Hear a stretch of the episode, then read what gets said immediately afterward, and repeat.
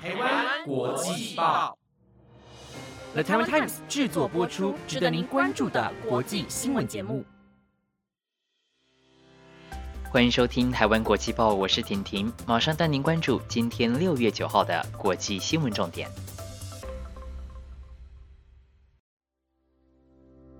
各位听众朋友，大家好，欢迎收听台湾国际报。不晓得您订阅台湾国际报了吗？按下订阅按钮，您将不会错过我们最新的节目内容。另外，也邀请您赶紧追踪我们的 IG 粉丝专业，您可以在 IG 粉丝专业上面知道更多国际名人的介绍，以及每周的重点新闻整理。赶快动动手指头订阅追踪吧！最近大家过得好吗？都待在家里，有没有找到什么可以打发时间的事情呢？记得要在底下留言让我知道哦。另外，今天一样也有节目的小彩蛋，各位听众朋友记得要听到最后，才不会错过喽。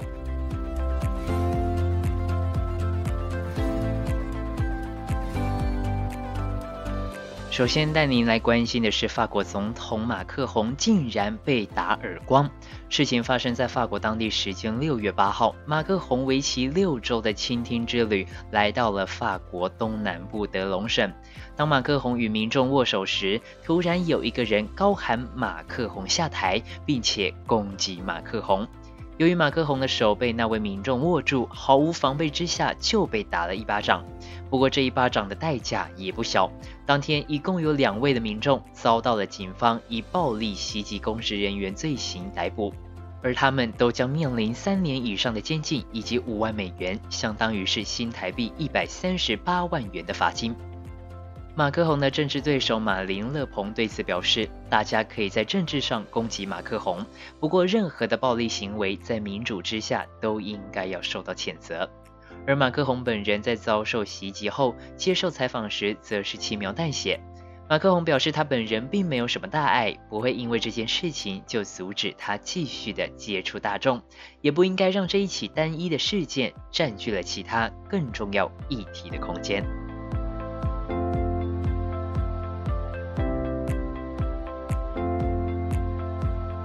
接下来带您关心新冠疫情的消息。先前疫情一直控制不下来的日本，在八个县实施了防止蔓延等重点措施，如今总算有了趋缓的现象。在八个县之中的群马县、石川县以及熊本县，因为疫情有所改善，因此日本政府希望这三个县能够在六月十三号时如期的解除重点措施。明天，日本将会召开由传染病专家组成的防疫分科会，在获得专家的同意过后，才会正式的来决定详细的解除重点措施日期。而日本防疫的成果，同时也让美国看见了。美国国务院在六月八号时，将日本的旅游警示从第四级的请勿前往，降低为第三级的三思而后行。代表着日本的疫情确实有稍微的控制下来，不过提醒大家，新冠疫情依然还在肆虐着全球各地，我们没有可以放松警惕的机会，只有做好防疫措施，尽量待在家少出门，才有机会打败新冠病毒。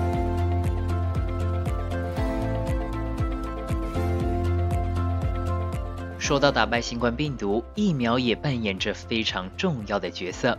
不过，在美国有数百万剂的胶生疫苗面临到了要报废的境地。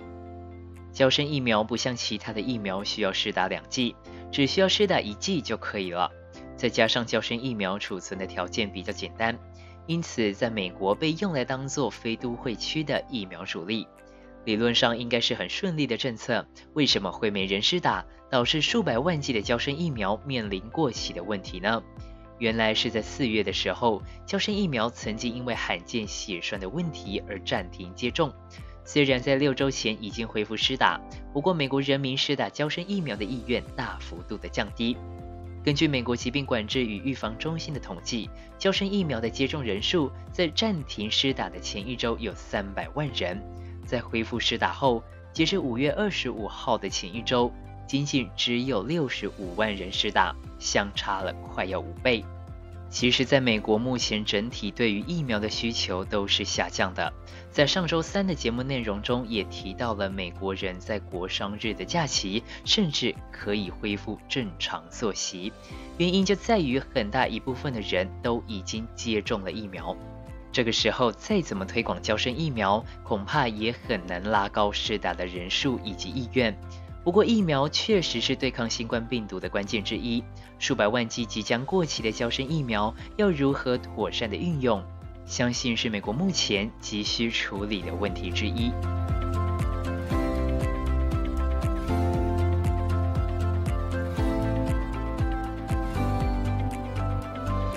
应该要保护人民的警察竟然成为了杀人凶手。英国一名三十三岁的女子莎拉在今年三月三号时在伦敦失踪。后来，她的尸体在八十公里外的树林被找到。这起案件受到了许多人的关注，原因就在于英国警察库恩斯很有可能就是这起案件的凶手。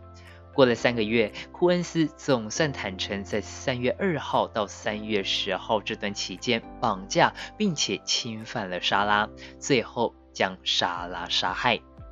因为这起案件引发了民众的抗议，同时也促使英国政府加强警方夜间巡逻，以及提供资金强化女性在街道的安全。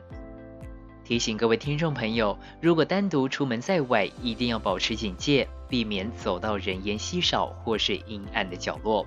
多一分小心，就多一分的安全。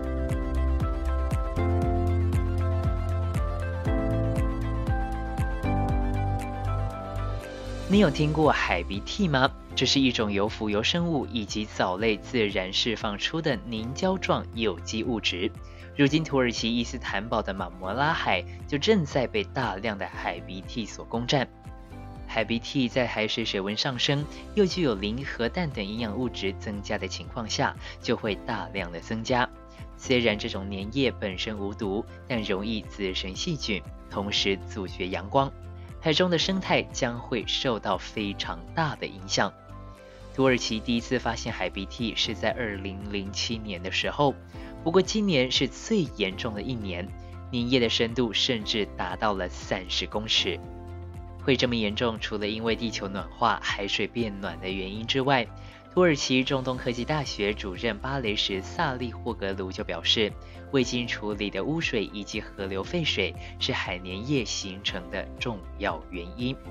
只有将污水中的盐分减少一半，才有可能在五到六年内让海水恢复正常。其实这一场海年夜之乱在今年二月就开始了，不过当时土耳其当局并没有特别的重视，直到最近土耳其总统埃尔段才承诺将会解决海年夜之乱。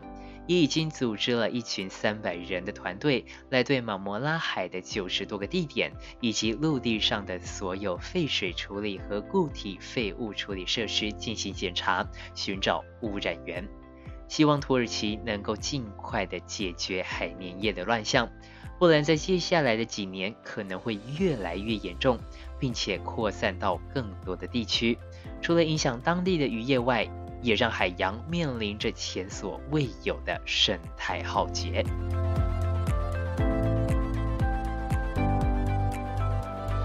今天的新闻内容到这边告一段落，接下来就是今天的小彩蛋啦。有人说声音好听，颜值一定不会太差，你们是不是也很想看看婷婷帅气的脸蛋呢？